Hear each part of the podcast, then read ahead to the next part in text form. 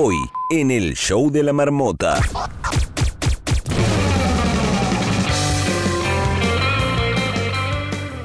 Hoy en La Madriguera, Andrea Suárez nos trae un conteo sobre las mejores canciones según la revista Rolling Stone. Además, Carolina de Piña nos dirá qué está pasando fuera de La Madriguera, las noticias que no te puedes perder. Y Marjorie Haddad aparece con su sección Whiplash News. Quédate con nosotros, que este late night apenas comienza. Y ahora con ustedes, Ricardo Miranda. El show de la marmota.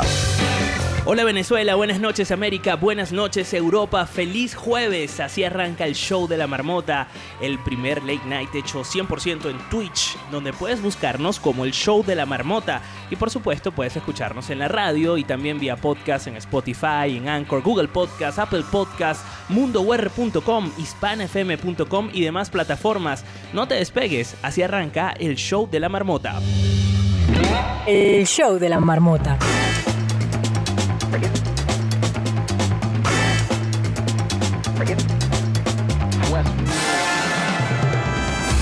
Desde Caracas, en la gerencia de producción está Karima Urdaneta. En la jefatura de producción se encuentra Grace Aguirre. En la edición y montaje, Darwin Rivas y Andrés Grafe. Desde Puerto La Cruz, mi amada Puerto La Cruz, está Angie Pérez.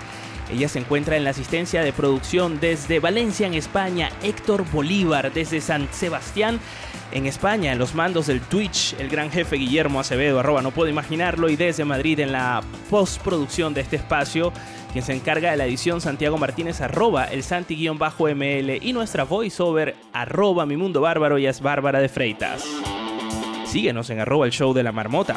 Y vas a conseguir muchísimo contenido relacionado con este espacio. Soy Ricardo Miranda. En las redes me consigues como Pop Interactivo y esto es el show de la marmota. El show de la marmota. Vamos a conectar con ciudades del mundo donde hay huella venezolana. Hola marmotas, les habla Ana desde Santa Cruz de Tenerife. La temperatura actual es de 22 grados con un cielo bastante nublado. Después de más de 10 días luego de que el volcán de Cumbre Vieja en la isla de La Palma entrara en su fase más explosiva, finalmente la lava ha tocado el mar. Esta lava ya cubre 190 hectáreas y ha destruido a su paso más de 400 edificaciones, así como unos 15 kilómetros de carretera. Ya la nube de ceniza ha llegado hasta aquí, hasta Tenerife. Enviamos mucha fuerza a los palmeros en esta difícil situación. Nos oímos muy pronto, marmotas. Hasta luego.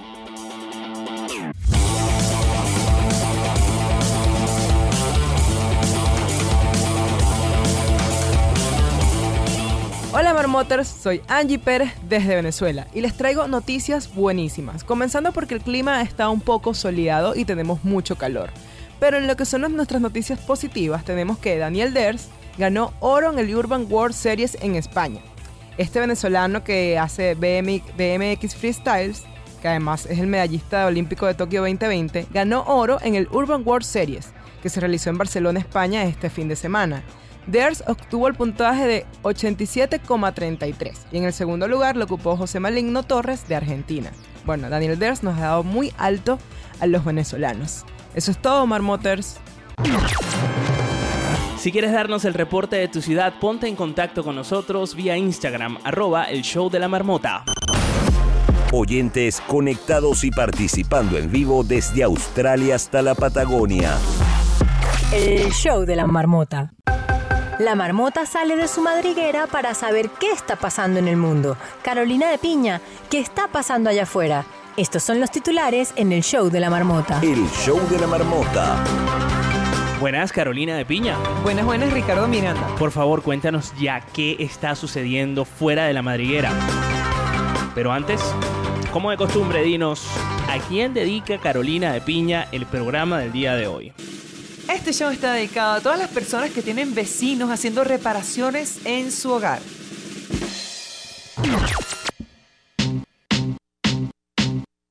I remember when, I remember, I remember when I lost my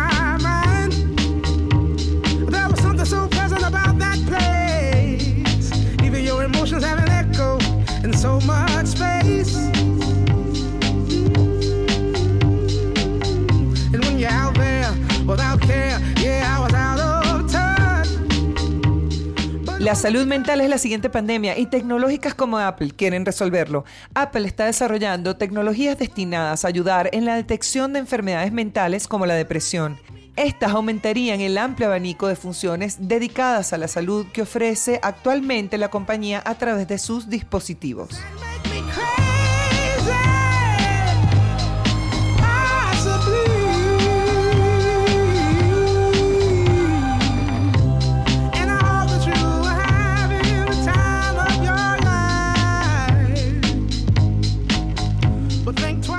Twice. Un exmiembro del Cuerpo de Marines Reales del Reino Unido se convirtió en la primera persona en completar con éxito el cruce del Océano Atlántico a remo y sin apoyo desde Nueva York hasta Europa continental. Dave Dinger Bell, qué lindo, en vez de Tinkerbell, ay, llegó a Newlyn, Inglaterra, luego de pasar 119 días solo en el mar, sufrir enormes tormentas y ser picado hasta por una medusa.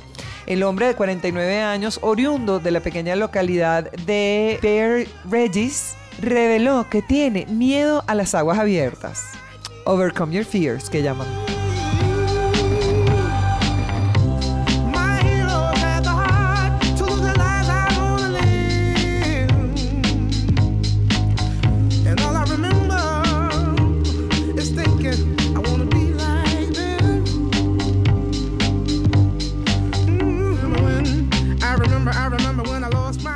La luz al final del túnel, Pfizer inicia pruebas con su pastilla contra el COVID-19. La farmacéutica estadounidense comenzó ensayos clínicos para su píldora que sirve para prevenir el COVID-19 en 2.600 personas.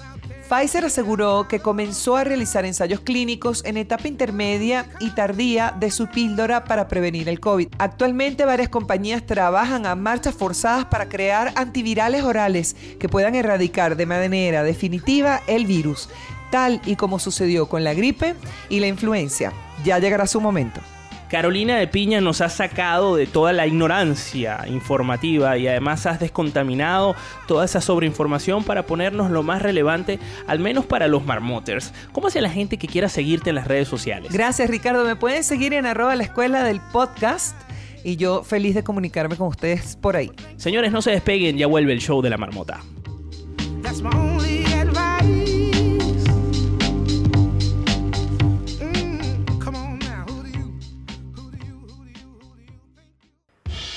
Andrea Suárez cuenta todo lo que ve, lo procesa, lo enumera, lo clasifica, lo dobla, lo maricondo y todas las semanas lo trae al show de la marmota. Esto es El Conteo, el top 3 que toda marmota debe saber. Y el conteo de esta semana es de... El top 3 de las 500 mejores canciones de todos los tiempos de la revista Rolling Stones.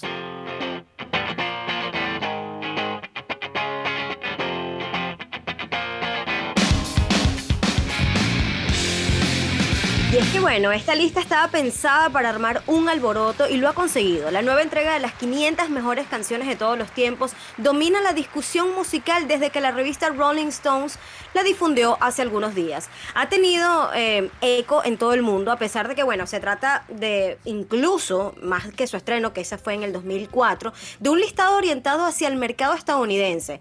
La cabecera tiene ediciones además en los cinco continentes, pero si bien es cierto, la mayoría de las canciones fueron muy populares aquí en los Estados Unidos. En la revista explican estos cambios sísmicos por su voluntad de hacer un ranking más inclusivo, que es la palabra de moda acá en los Estados Unidos. Si los votantes en el 2014 fueron 170, ahora presumen de haber tabulado las opiniones de 250 artistas, periodistas y figuras de la industria. Vamos a ver cómo cambió este, esta lista que se vio modificada y lo que ha causado, bueno, una polémica o digamos que un revuelo a estas eh, nuevas adiciones de subidas y bajadas de las 500 mejores canciones según la revista Rolling Stones. Posición número 3. Imagine all the people living for today.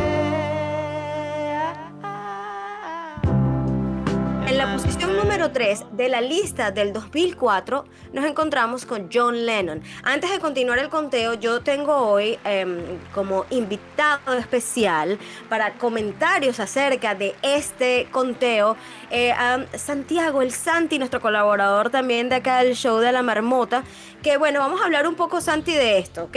Yo voy a empezar diciendo que bueno, en el 2004, eh, Imagine, por supuesto, fue nominado o estuvo en la posición número 3. Fue sustituido por temas de referencia a luchas afroamericanas. En general, en la actualización de esta lista, los raperos adquirieron mayor visibilidad y esto se puede notar con los ascensos, por ejemplo, de Missy Elliott, que ahora está en el puesto número 8, y de Outkast, que está en el puesto número 10. Ahora, ¿por cuál se cambió o cuál es ahora la nueva posición número 3 en esta lista? Vamos a escuchar. Estamos escuchando este conteo especial y nuestro invitado, como bien decía Andrea, es Santiago Martínez. Y hace-. Hello. alias Papashanti. Eh, vamos a Alias escuchar. a- esta es la posición número 3, Andrea. A ver, eh, eh, según nos cuentas, es la posición número 3 del conteo original que nació en 2004. Correcto. Y ahora vamos a escuchar la de este año, como, porque hubo cambios. La de este año. Venga. Por- It's been a long, a long time coming, but I know a change gonna come. Oh. ¿Qué es esto que estamos escuchando de fondo, Santiago?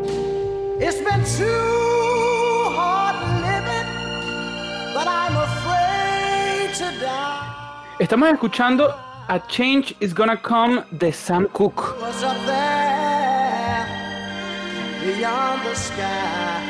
Resulta que esta canción se inspiró en varios eventos en la vida de Sam Cooke y sobre todo cuando él y su séquito fueron rechazados de un motel solo para blancos en Luisiana. Cook se sintió obligado a escribir una canción que hablara de su lucha y de quienes lo rodeaban y que pertenecían, por supuesto, los- al, al movimiento por los derechos civiles y los afroamericanos. Como lo habíamos comentado, eh, está un poco más inclusiva y por supuesto viene eh, influenciada por todo el, movimiento de Black Lives Matters.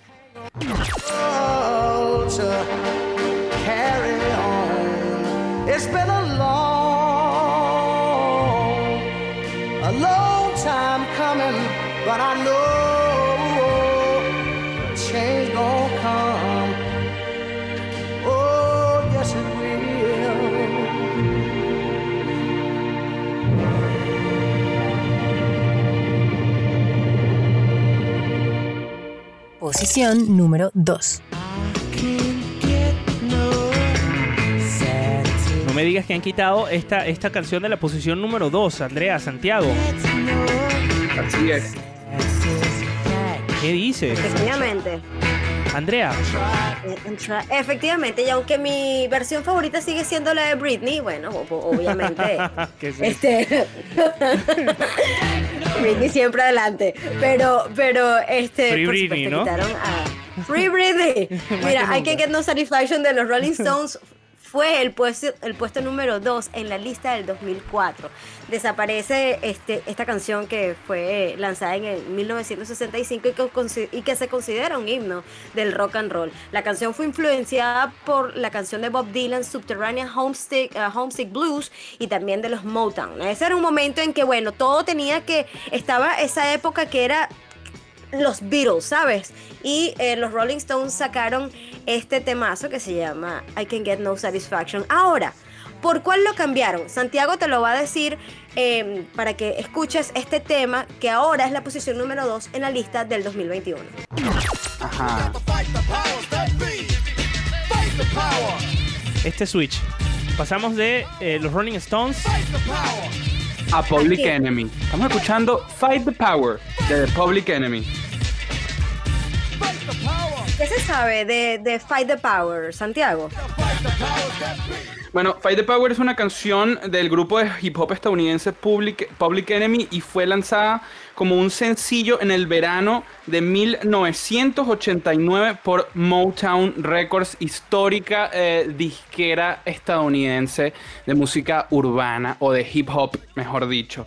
Fight Power incorpora, eh, incorpora varias muestras y alusiones a la cultura afroamericana incluidas eh, exhortaciones y de los derechos civiles, servicios religiosos negros y la música de James Brown. Sin duda un himno para la cultura afroamericana estadounidense y la rebeldía contra el poder. Ricardo, ¿tú qué opinas de todos estos cambios? Mira, ¿Qué te parece? eh, Un poco controversial opinar quizás en contra, pero bueno, haz el intento de decirme qué opinas. No, yo creo que, a ver, también hay que levantar voces eh, críticas en función de la corrección política que está viviendo la cultura. De hecho, eh, este, este conteo nace de un artículo que eh, tuve la oportunidad de leer en el periódico El País, en donde precisamente habla de cómo la revista Rolling Stone hace eh, un- un- una resignificación del orden de sus canciones, que además Ujú. este conteo nació en el 2004, eh, e incorpora ahora mm, unos matices de la lucha racial, la lucha social que se vive en la cultura estadounidense, en, la cultura popular estadounidense.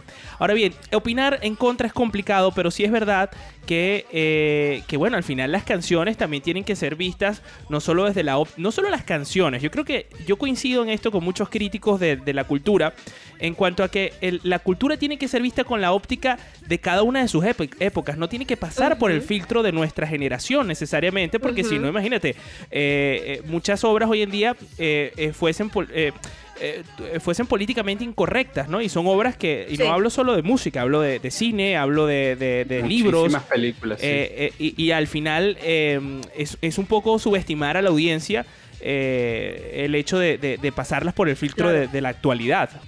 Y, y además que estamos hablando de canciones que fueron sonadas muy, en, eh, que fueron sonadas muchísimo en Estados Unidos, pero si estamos hablando de las 500 canciones más influenciales de una historia, ¿sabes? O sea, no puedes dejar, no puedes tener solamente Estados Unidos y digamos que a nivel mundial pueden conocerse más. Por ejemplo, eh, I Can Get No Satisfaction, eh, el Imagine de John Lennon y las están cambiando y me parece que es un poco forzado. Pero bueno, ese es el, Absolutamente. Digamos que es la, eh, la contextualización que se le está dando aquí en los Estados Unidos y bueno, es por el proceso que estamos pasando cultural. Santiago. Es un- sí, es que eh, es muy interesante porque yo creo que eh, un listado como este, y en especial viniendo de una revista tan internacional como es la Rolling Stone, debe ser- debería ser un poquito más eh, objetivo, pero resulta que lanzan una lista, en mi opinión, completamente parcializada por la realidad política que está sufriendo el país y el mundo, cosa que no está mal. El problema es cuando llamas a la lista las 500 canciones más influyentes o más importantes de la historia. ¿Por qué no sacan esta Sí. lista pero con otro nombre? ¿Me entiendes? Quizás de los Estados Unidos, no Exactamente. sé, pero me parece que está un poco está, está, está un poco forzada, creo que es la palabra. De todas lista- formas, vámonos a la posición número uno para que vean, para que escuchemos primero la que estaba en el 2004 y luego nos vamos a la que está ahorita. Posición número 1.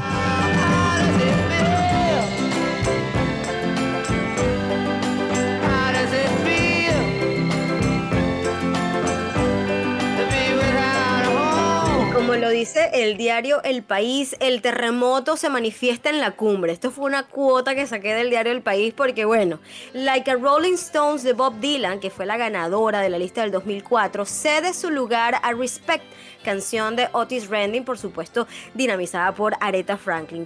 Un conflicto de pareja sobre el reparto de roles en el hogar, un subtexto sexual que reemplaza una historia de resquemor.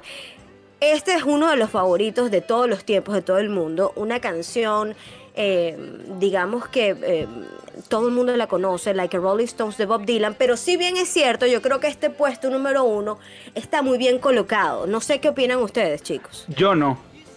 ¿No? No. Fíjate, qué, qué bueno y qué bueno, qué bueno que tenemos estas dos visiones completamente paralelas. Fíjate, obviamente me encanta esta canción, es una canción sumamente icónica, pero yo honestamente creo, y esto de nuevo, una opinión sumamente personal, que los artistas o la historia de la música estadounidense ha lanzado éxitos un poco más impactantes que esta canción. De nuevo, es todo sumamente subjetivo. Esta lista es sumamente subjetiva y hay que preguntarse quién es el verdaderamente encargado de decir esta es la lista. Bueno, son más de 200 Claro, ¿quiénes son- personas. ¿quiénes son? Claro. quiénes son más? Pero, ¿quiénes las ¿Quiénes? escogió? O sea, ¿quiénes las escogieron? Hay un criterio. Estaba leyendo que ¿Quiénes habían son? ampliado, que al principio era ciento y tanto, luego las, las pasaron a 200 y tanto eh, para incluir eh, otras voces y otro, otros criterios.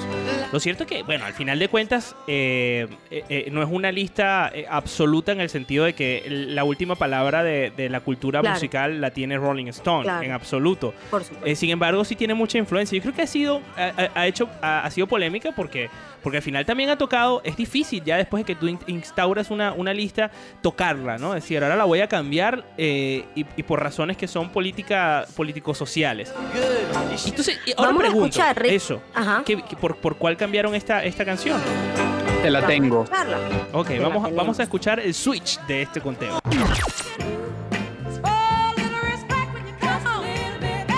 Bueno, pero me gusta, Claro. Esta Temazo. está muy buena. me gusta, me gusta, de confesar. Temazo. Además que hace poco salió la película, creo que está en eh, HBO, este, protagonizada por Jennifer Hudson de Aretha Franklin. En la posición Exacto. número uno en la lista nueva de los Rolling Stones, de esta lista del 2021, tenemos a Respect. Escuchemos un poquito más.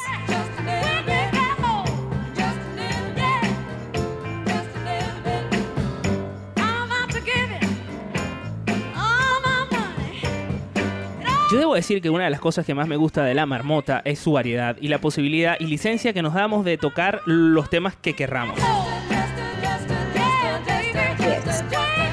Bueno, este tema fue escrito y grabado por Otis Redding, como ya lo había dicho, en 1965 y refería a la historia de un hombre exigiendo el respeto de su esposa, un respeto que estima que se merece, pues es él quien provee para su familia, o más amable, la súplica de un hombre desesperado que trabaja para llevar el dinero a su hogar y por supuesto no hay nadie mejor para interpretarla que la propia Arita.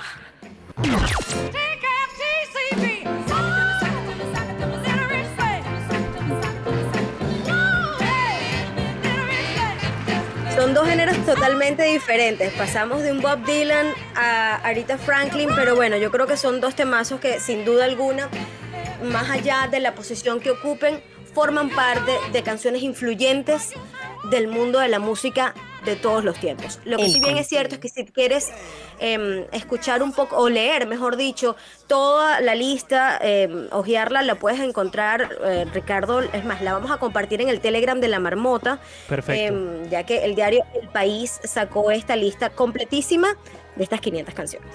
Mother, mother, there's too many of you crying.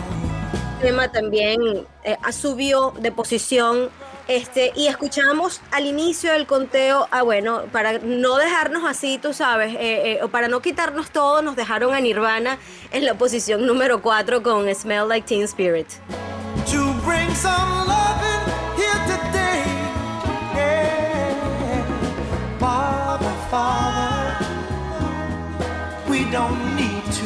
Mira, me ha encantado este conteo hoy porque ha sido distinto. Además, esto de switchear las canciones me parece eh, una pasada, como dicen en España. Santiago Martínez, nuestro especialista en materia musical, y eh, Andrea Suárez se han puesto de acuerdo para traernos este especial del conteo de eh, lo que ha sido el cambio que ha dado la revista Rolling Stone a eh, su lista de las 500 canciones más influyentes o más importantes del planeta que sacó en el 2004 y que hoy podemos escuchar eh, en 2021 con ciertos cambios que no han dejado por fuera la polémica debido a los criterios políticos sociales que quizás pudieron haber tenido en cuenta para hacer eh, esto, esta movida de, de mata, como decimos nosotros en, eh, nosotros en Venezuela. Santiago, ¿cómo hace la gente para seguirte en las redes sociales? Ricardo, la gente me puede encontrar en las redes sociales como arroba el santi-ml y yo quiero aprovechar aquí que me estoy despidiendo de los marmoters para recordarles que la música influyente nace y sale todos los días, así que pendientes de la música nueva que no tienes que ser un clásico para convertirte en una canción influyente. Y Andrea, ¿cómo hace la gente para seguirte?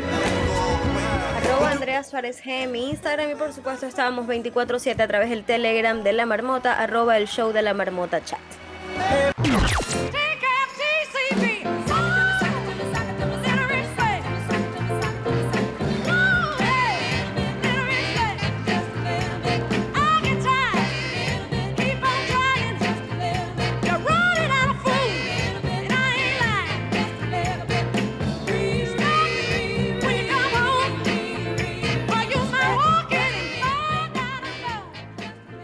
Al regreso en el show de la marmota. El show de la marmota. Marjorie Haddad ya está lista para hablarnos sobre Google versus la universidad. En su sección Whiplash News. Recuerda unirte a nuestro grupo oficial de Telegram buscándonos como el show de la marmota chat, de vernos en Twitch y de seguirnos en Instagram arroba el show de la marmota. Esto es el show de la marmota.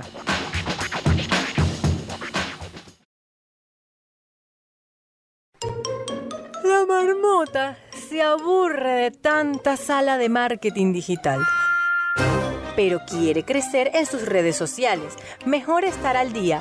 Marjorie Haddad nos trae la última hora del marketing digital. Esto es Whiplash News en el show de la marmota.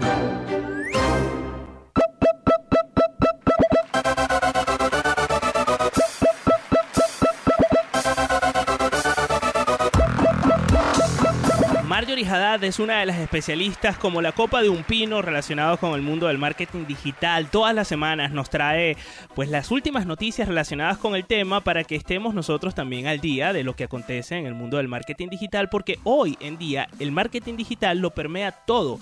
Y si queremos estar en internet, si queremos digitalizarnos, si queremos crecer a través de la red, pues debemos estar al corriente de todo lo que ocurre en el mundo del marketing digital. Y entiendo que Marjorie hoy nos trae un tema súper interesante que tiene que ver con el mundo de la formación, que también está en su auge y que le dio un impulso a todo este tema de la, de la pandemia. Entonces, eh, Marjorie, eh, quiero darte la bienvenida eh, nuevamente a, a tu sección de todas las semanas, Whiplash News, y que nos comentes cómo es eso si de verdad un curso de seis meses puede hacer que logremos un aprendizaje similar a una carrera de, por ejemplo, cinco años. Bienvenida, Marjorie. ¿Cómo estás, Ricardo? ¿Cómo están, Marmoters? Muy bien. Mira, esta noticia de Google no es nueva, es decir, no es noticia, tiene tiempo ya en el, eh, en el ámbito digital. Sin embargo, me pareció importante recalcarlo porque está, digamos, logrando un gran debate dentro de la, la comunidad actual mundial. Ellos están lanzando cursos de seis meses que equivalen a carreras universitarias y la pregunta es, y me gustaría debatirlo con ustedes, eh, ¿de verdad ustedes piensan que un curso puede lograr un aprendizaje similar al de una carrera de cinco años? Y antes de debatirlo, habría que ponernos una pregunta en la mente, que es la premisa que está estableciendo Google. Cuando nosotros estudiábamos, lo hacíamos desde un pupitre y con un una pizarra y un marcador probablemente. Y en ese momento los dispositivos móviles eran de una manera. Entonces ahora que tenemos tablets, que tenemos tanta tecnología, que podemos hacer cualquier cosa desde el teléfono, los niños siguen aprendiendo de la misma forma y los jóvenes siguen aprendiendo sus carreras de la misma forma. Entonces, ¿es de verdad posible eh, aprender más trabajando que en una sala de aprendizaje o en un salón de clase? ¿A ustedes realmente les ha pasado eso? Porque, por ejemplo, en mi caso sí fue así, fue cierto. El salón de clase me enseñó la teoría y eh, tiene mucho mérito terminar una carrera universitaria, pero de alguna forma pienso que todos tenemos un primer trabajo que fue mentor y que fue nuestra verdadera universidad, ¿no? Sí, sin duda. Mm, Por ejemplo, y, y- y tienes razón, llevas razón en todo lo que eh, en lo que comentas, pero ¿por qué no aprovechamos a Gema, que está aquí arriba, que había subido inicialmente para participar con Ernesto, y, y preguntarle eh, respecto a, esta duda que tiene? Gema, eh, mm, la duda es si crees que un curso de seis meses puede darnos la formación de un año. Pues yo creo categóricamente que no, porque mm, es como un poco imposible, pero vete tú a saber. Esto está avanzando a unos niveles. Igual, yo creo que no, ¿eh? Que una carrera de cuatro años mínimo en seis meses, o, estudias 24 horas, 24-7, o imposible. A ver, eh, Gema ha dicho que, que eh, sin duda eh, que no. Ahora, Elinor, ¿cómo estás? Hola, muy bien. Y ustedes aquí, disculpen mi voz de sueño, No te pero muy preocupes. temprano por acá. Por favor, te mereces una ovación y además Eso es de pie. amor. Ricardo, por favor. Sí, Claro, es que- realmente los quiero mucho. a nosotros también a ti. Mira, Sí, Bueno, sí, Elinor. pero bueno, no importa, lo vale, lo vale. Elinor, eh, Eh, preguntaba Marjorie respecto a, a- a este tema, ¿no? Si crees que un curso de seis meses puede lograr un aprendizaje similar a una carrera de cinco años. Yo sí estoy de acuerdo porque si se concentran los seis meses en lo que realmente tenemos que aprender, en lo especializado que tiene que ser, sí. Porque muchas veces las carreras de cinco años son y que, bueno, y estás estudiando comunicación social y te meten deporte. Y es un que, amigo, de verdad. Ecología. Entonces Educación yo creo física, que sí. sí y estoy totalmente de acuerdo de que nuestros trabajos nos forman muchísimo más que una universidad. Y siempre lo digo, o sea, yo aprendí mucho más en la radio, eh, trabajando y haciendo producción, que lo que aprendí en la radio eh, en la carrera universitaria. Entonces creo que yo sí estoy totalmente de acuerdo porque son cursos que se especializan realmente en lo que vas a aprender, no te meten todas esas materias relleno para poder cumplir los cinco años. Ok, entonces Elinor está de acuerdo con este tipo de formación, Marjorie. No sé si quieres comentar algo antes de pasar a Erika y a Guillermo. Yo estoy completamente de acuerdo con Elinor. De hecho, en mi caso también la radio me enseñó mucho más que, que la universidad. Pienso que se compenetraron súper bien, o sea, una cosa complementó la otra, pero definitivamente todo lo que aprendí de producción, estilo de comunicación, diseño, edición, manejo de clientes, todo fue en un año en la radio, a diferencia de los cinco años que estuve en, en la universidad. ¿no? Y eso es precisamente lo que está apostando Google, a producir o crear un sistema educativo eminentemente práctico, sin tanta teoría, en donde las personas puedan pasar directo a la, al área eh, laboral, incluso con ellos mismos, ¿no? Erika, ¿qué tal? Hola, hola, ¿cómo están? Muy- Súper contenta de participar en este tema un poquito controversial. Yo tengo una parte de mí está en favor y otra parte de mí está en contra. La parte que está a favor, bueno, obviamente yo pienso que más bien, eh, como dicen acá, reducir la parte teórica y condensarla en un tiempo más corto y proporcionarle al estudiante más pasantías, pero no pasantías en, en- en sitios donde no tenga como muchas competencias, porque tú eres pasante, sino para que le den más responsabilidades y aprenda haciendo las cosas. Por lo menos en el caso de mi carrera, eh, lo veo como un poco complicado. Sin embargo, nosotros tenemos tres años de pasantías. Y sin embargo, todavía las personas cuando salen, bueno, cuando yo salí, eh, todavía faltaba un poco más de, como quien dice, de, de calle, o sea, de, experimentar un poco más el trabajo diario de- del tema médico para poder sentirte, pero no porque no supieras hacer las cosas, sino para sentirte seguro de lo que estás haciendo.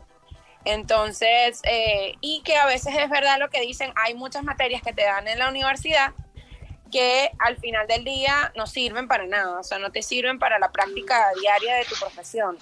Y lo otro es que yo pienso que quizás eh, pudieran también a mitad de la carrera eh, que tú puedas eh, escoger en qué te vas a dedicar cuando tú realmente vayas a practicar tu profesión. Me explico, por lo menos en mi caso. Así es. Oye, Erika, eh, gran reflexión que nos has dado eh, en, en estos pocos segundos. ¿Desde dónde nos hablas para que la audiencia te ubique? Yo estoy en, en Plantation, Florida, aquí en, en el otro lado del charco, parándome tempranito todos los días para escuchar el show de la mañana. Qué grande. Aportando un poco a lo que dijo Erika, Sí. ese sistema educativo que ella plantea en donde las personas solamente se estudian y desarrollan las habilidades que, les, que disfrutan, que les gusta y digamos el llamado o la vocación que tienen, es el que está planteado por Elon Musk también.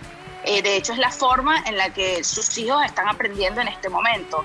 No todas las materias en general, física, química, matemática, solo lo que a ellos les gusta y lo que ellos disfrutan hacer para poder ser especialistas en eso.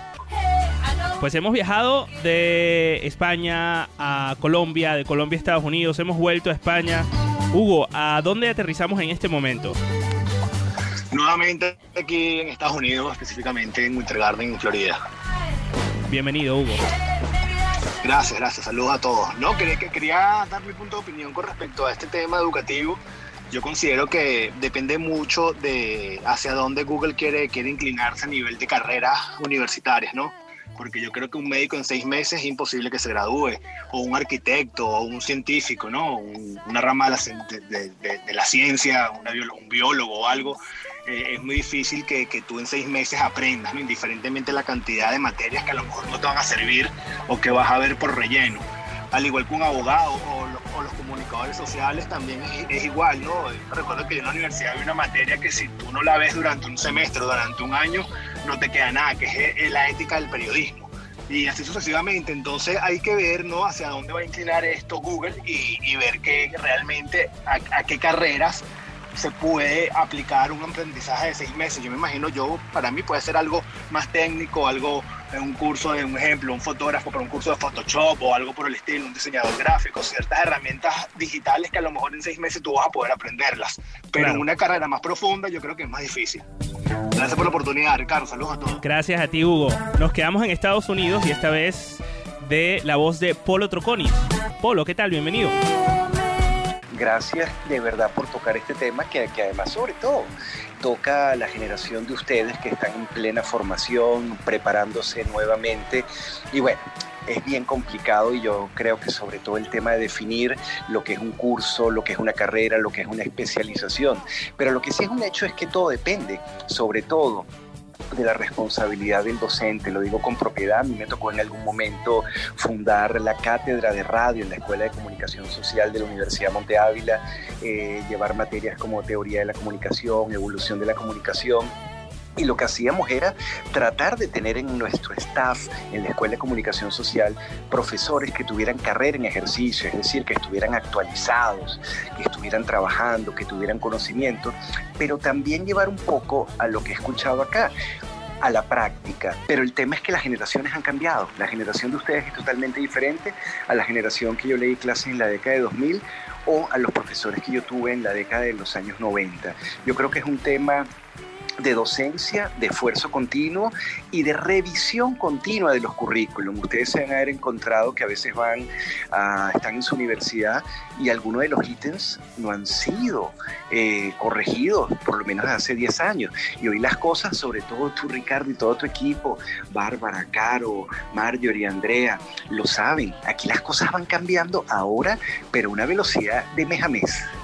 Así es, así es. Oye, Polo, muchísimas gracias por, por traernos ese aporte.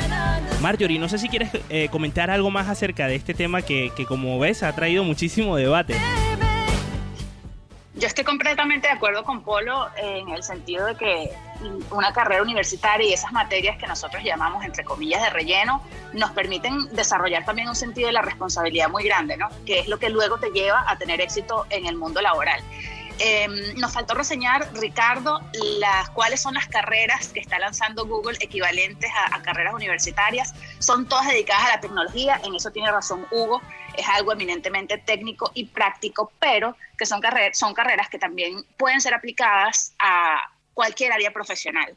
Y te voy a dar ejemplos. Data Analytics, eh, gestor de proyectos, experiencia de usuarios son las tres áreas más demandadas en el momento en cualquier proyecto y son las, que, las carreras que más proyección tienen después de Machine Learning y lenguaje de programación, porque muchas empresas están buscando en este momento personas con esas habilidades. Un gestor de proyectos es básicamente una persona que sabe resolver problemas.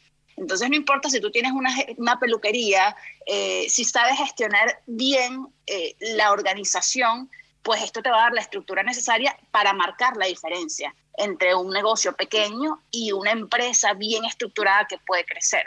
Entonces le da ese toque extra a cualquier profesional que quiera prepararse o introducir su negocio dentro de la tecnología o por lo menos entender la tecnología para saber cómo la puedes aprovechar, ¿no?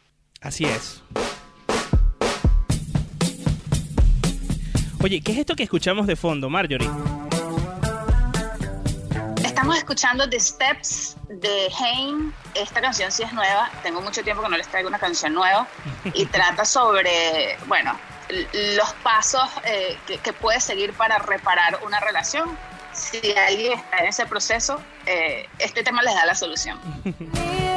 ¿Cómo hace la gente para seguirte y saber mucho más acerca de todo ese conocimiento relacionado con el, mar el marketing digital, Marjorie?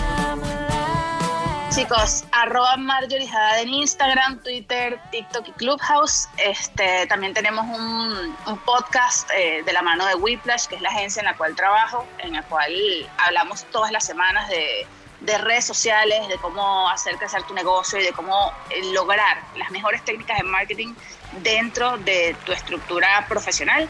Igualmente pueden seguir a Whiplash, arroba Whiplash en Instagram, arroba Whiplash en Twitter y TikTok. Ayer lanzamos un post eh, explicando que a nadie le importa lo que tu producto puede hacer, sino lo que tu producto puede hacer por ellos. Entonces, si quieren conocer la diferencia, entren a, a las redes sociales, síganos y chequen el contenido. Muchísimas gracias, Marjorie, por traernos temas tan interesantes que generan tanto debate y que son tan actuales. Nosotros seguimos con esto, que es el show de la marmota. El show de la marmota.